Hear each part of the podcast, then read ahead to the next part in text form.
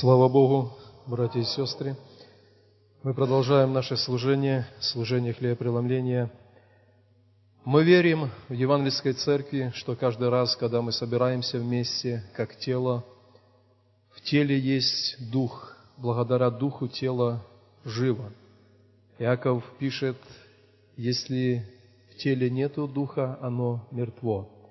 Если в Церкви Божьей не действует Дух Святой – не прикасается к нашему сердцу, тогда это общество трудно назвать церковью.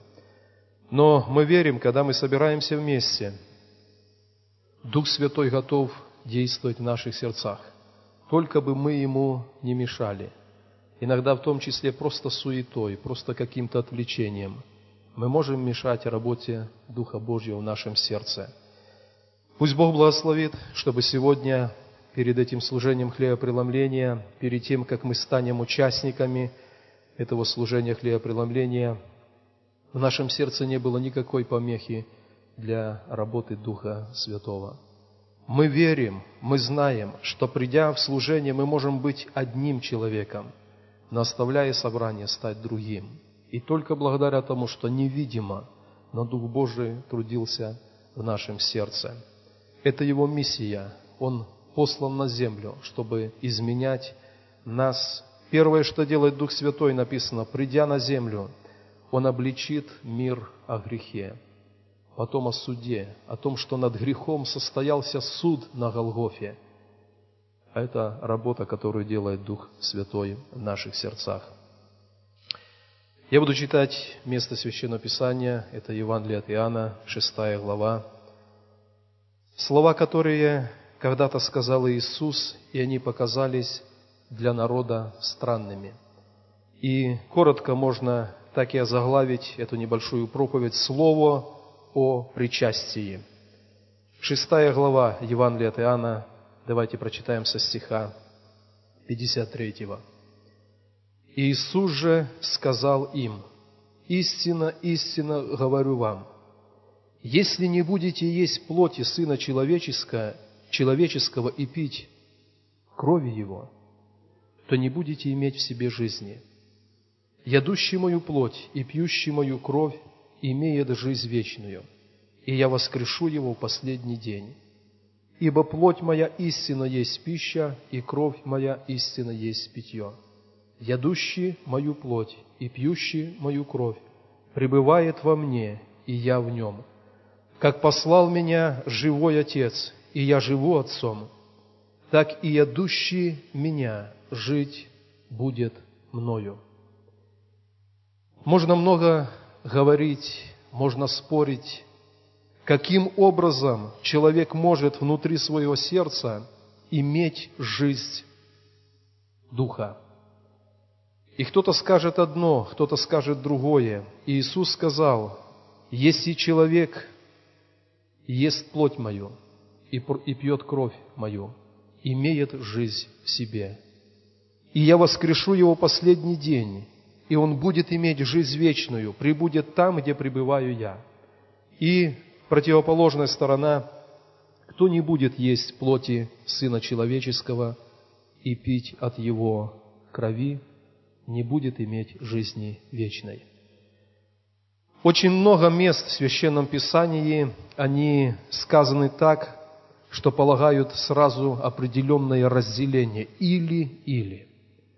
Участие или неучастие в служении хлебопреломления – это как раз такая линия, которая разделяет ты или с Богом, или без Бога. Членство в церкви не определяется только потому, что однажды мы покаялись, однажды мы заключили с Богом завет в водном крещении – Однажды все было хорошо, и мы находимся в списках членов церкви. Но это не определяет перед Богом. Перед Богом наше членство в теле определяет то, что каждый раз вместе со всем телом, со всей церковью я имею участие в Его плоти и крови. Я имею участие от плоти и от крови. Давайте посмотрим Само слово «причастие» – это не просто взять чашу, иметь от чаши. Слово «причастие» означает иметь часть в чем-то. Каждый раз, когда мы говорим, что мы имеем причастие через плоть, которая была распята, и кровь, которая была пролита на Голгофе, это означает, что мы имеем в этом часть. Мы имеем в этом часть. Давайте посмотрим о причастии Иисуса, которое Он имел ради нас. Я не буду читать повествование о том, что было в саду Евсимании. Вы хорошо помните, да? Когда приблизился момент искупления на Голгофе, этому предшествовал Евсиманский сад. И там написано, Иисус оставил учеников, отошел на вержение камня, преклонил колени перед Отцом и усиленно молился и просил, чтобы эта чаша миновала его. Эта чаша горечи, чаша страданий, чаша отверженности, чаша проклятий, грехов, она тяготела над ним, и он молился, чтобы, если возможно, эта чаша миновала. И мы знаем это повествование, что, находясь в Гефсимане, написано, его пот был как капли крови. То есть там, в Гефсимании, он причастился от нашей чаши, от чаши, которую должны были пить мы, люди, человечество. Но Он причастился к нам. Можно сказать, Он стал на наше место и стал частью каждого из нас. Писание говорит, что его последняя фраза молитвы в Евсимании гласила «Впрочем, не моя, Отче, воля, но Твоя да будет» и написано «встал», пришли первосвященники вместе с воинами, взяли его, и дальше опять было это причащение. Двор первосвященника Каиафы, допрос у Ирода, он стоит перед народом, и Пилат его судит. И все это было наша чаша, которой он причастился ради нашего спасения – и последний этап этого причащения – это Голгофа, когда его распятого подняли, когда он иссекал кровью, когда томился от жажды. И самое большое, самое значимое и самое непостижимое и страшное заключалось в том, что он воскликнул «Отец мой, Отец мой, зачем ты оставил меня?» На кресте, на Голгофе Иисус пережил момент, когда его дух ощутил, что он одинок. Бог Отец, который всегда был с ним, на мгновение отвратил лицо от него. И он в это время воскликнул, «Отец мой, Отец мой, зачем ты оставил меня?» Если смотреть на все этапы жизни Иисуса, начиная с самого рождения – и заканчивая этим победным словом «совершилось», которое Иисус воскликнул на кресте, вся его жизнь – это причащение к нашей чаше. Он убегал вместе с родителями от Ирода, его искали, много раз искали души его, чтобы погубить, он терпел зной, жажду, он утомлялся, как утомляется человек, и потом Евсимания, Голгофа – это все Его причащение к нашей жизни. Но когда Иисус воскликнул «на кресте совершилось», это означает, что с тех пор каждому живущему на земле, каждому из нас предоставлено право причаститься к Его чаше. И Его чаша – это чаша благословения. Его чаша – это чаша славы, это чаша мира, чаша радости, это чаша исцеления. И каким образом уверовавший человек может стать частью Божьего благословения? Иисус говорит, если будешь есть от плоти моей и пить от крови моей, ты будешь иметь жизнь в себе. Я хочу сказать, дорогие братья и сестры, что очень часто уверовавшие люди, они не до конца принимают, понимают важности, значимости участия или неучастия в служении причастия. Иисус говорит, если ты будешь пить от крови моей и есть от плоти моей, будешь иметь жизнь, я воскрешу его, и он будет там, где пребываю я. Если читать обратно, если не будешь, то не будешь иметь части с ним, ты не будешь воскрешен в воскресении первом и не будешь пребывать с ним. И я думаю, что недаром Господь оставил такую видимую часть служения на земле, как служение хлебопреломления, причастие. И мы или участвуем, или не участвуем в нем. Поэтому, дорогие братья и сестры, каждый раз, когда мы стоим перед служением хлебопреломления, мы понимаем, что Он совершил ради меня. Есть такое понятие «заместительная жертва», да? Я должен был там быть, я должен был терпеть эту оставленность Богом на всю вечность, но Он претерпел это ради меня.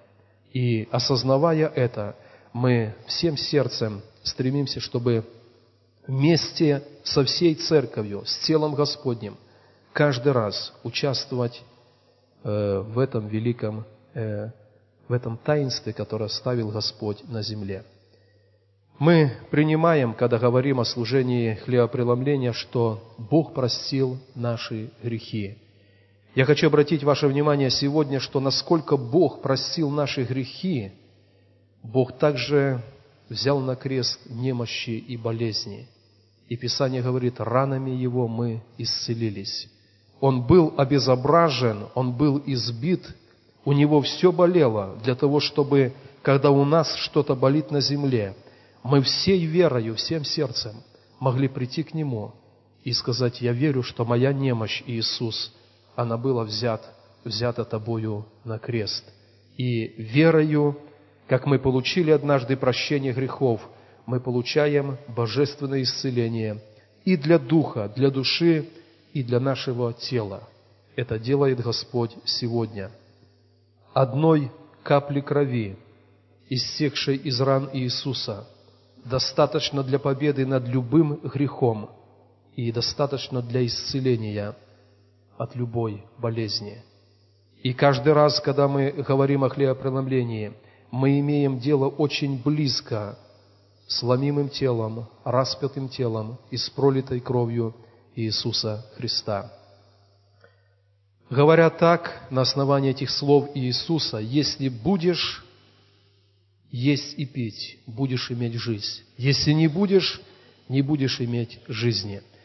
Это говорит о какой-то обязательности для члена церкви участвовать в служении хлебопреломления. Очень часто у нас бывает такое, когда мы приходим на служение хлебопреломления и понимаем, что с кем-то поссорился, нарушил мир, еще что-то дел, сделал, и человек принимает решение, я лучше не буду участвовать в этом служении, потому что написано, надо испытывать себя, и только испытавши себя, участвовать. Мы говорим, что неучастие в служении хлебопреломления, оно автоматически выводит нас из этих Божьих благословений.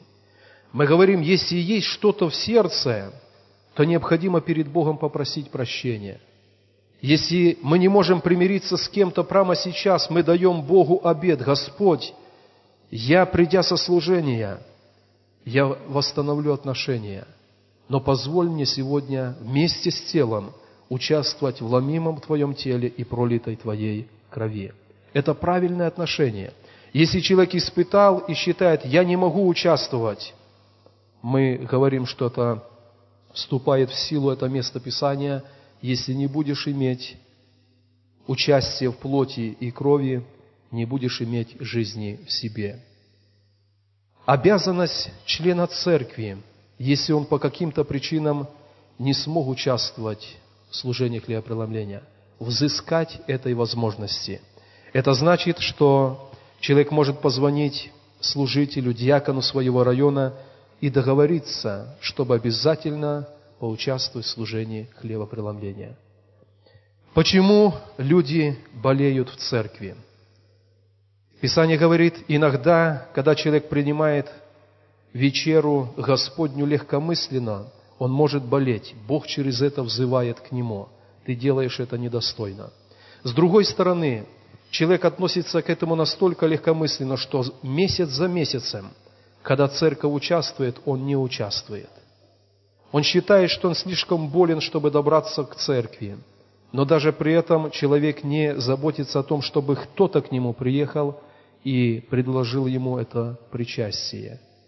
И неучастие, просто неучастие, это тоже корень болезней, прежде всего духовных, душевных, когда был мир Божий когда-то, а потом с течением времени почему-то его нету, нету утешения, нету радости в Боге, и человек понимает, что вроде бы внешне ничего не произошло, но то, что когда-то имел в Боге, оно куда-то ушло. И мы говорим, неучастие в хлебопреломлении – это самый короткий путь, чтобы утешение и мир были похищены из сердца верующего человека. В нас так заведено в церкви, мы участвуем в служении хлебопреломления утром, и мы объявляли когда-то, что каждый понедельник вечером. Я хочу сегодня сделать э, новое объявление. Каждый раз, когда в церкви проходит служение хлебопреломления, оно проходит утром, и того же дня, воскресного дня, вечером, в семь вечера, все, кто не смог участвовать в служении хлебопреломления, члены церкви, вы сможете прийти в церковь, и здесь один из служителей обязательно даст возможность вам участвовать в служении хлебопреломления. Ни понедельник, ни какой-то другой день. Писание Ветхого Завета, оно дает такой штрих, где написано, что это должно быть в один день. Когда весь народ принимал, тогда принимал и каждый лично человек. Поэтому давайте на будущее мы тоже будем иметь это в виду. Если кто-то работал утром, вечером, есть возможность быть здесь в церкви и участвовать в служении хлебопреломления. Пусть Бог благословит. В служении хлебопреломления участвуют члены церкви – на чем мы основываемся, делая такое заключение? Бог когда-то сказал в Израиле, что Пасху могут есть только евреи, только из народа Божьего. И при этом было добавление, если какой-то иноплеменник, который поселится между вами, будет жить, как один из вас, захочет участвовать в Пасхе Господней, он должен быть обрезан. То есть внешне на теле должен быть нанесен знак – такой же, как у евреев. И в Новом Завете Писание говорит, Бог обрезывает крайнюю плоть нашего сердца. И это говорит о том, что когда человек пережил рождение свыше, его сердце обрезано от греха. Он стал членом церкви, и он может участвовать в Пасхе, в причастии хлеба преломления. Поэтому каждый раз, когда проходит в наших церквях хлебопреломление – участвуют члены церкви.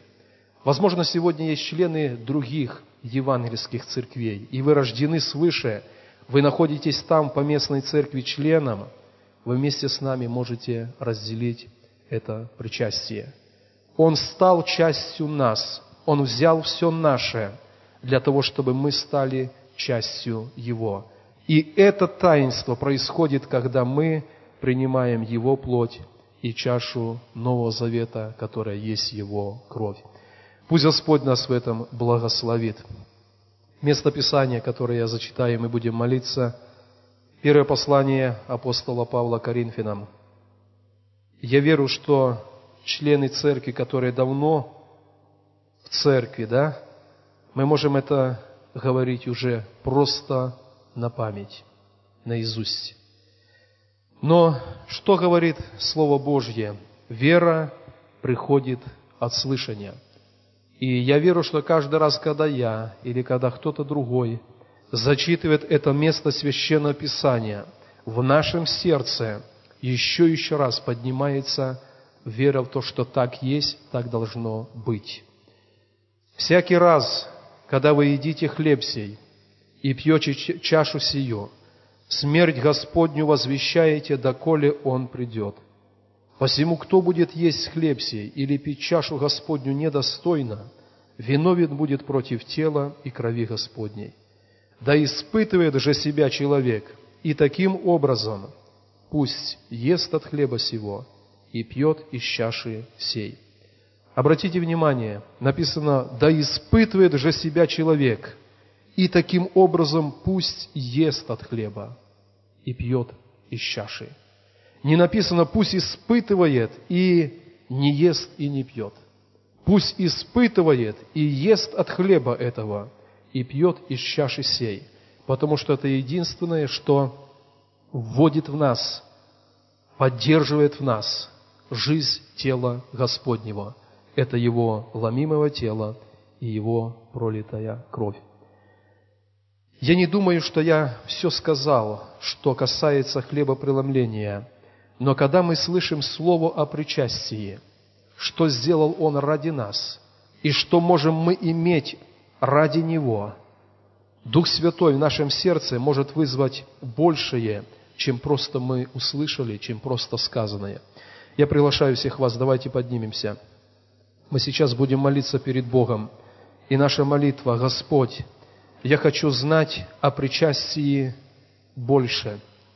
Я хочу знать о причастии глубже.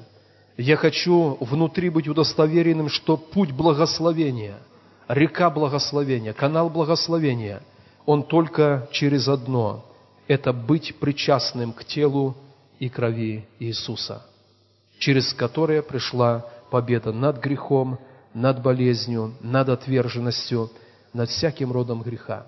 Поэтому давайте сейчас мы помолимся, и пусть это Дух Божий утвердит в наших сердцах. Давайте помолимся.